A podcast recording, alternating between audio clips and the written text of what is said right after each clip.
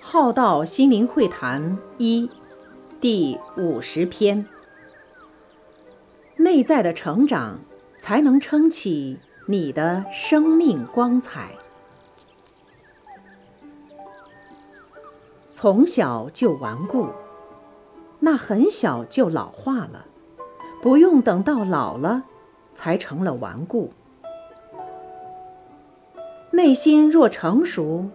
那才是真成熟，不是年纪长相。人的高度不在大小老少，但看心的宽广格局。能量要从内在升起，自信要由内在建立起，正气要由内在涌出视线。若仅是靠外在的加持与包装，是不能真正撑起你的生命光彩。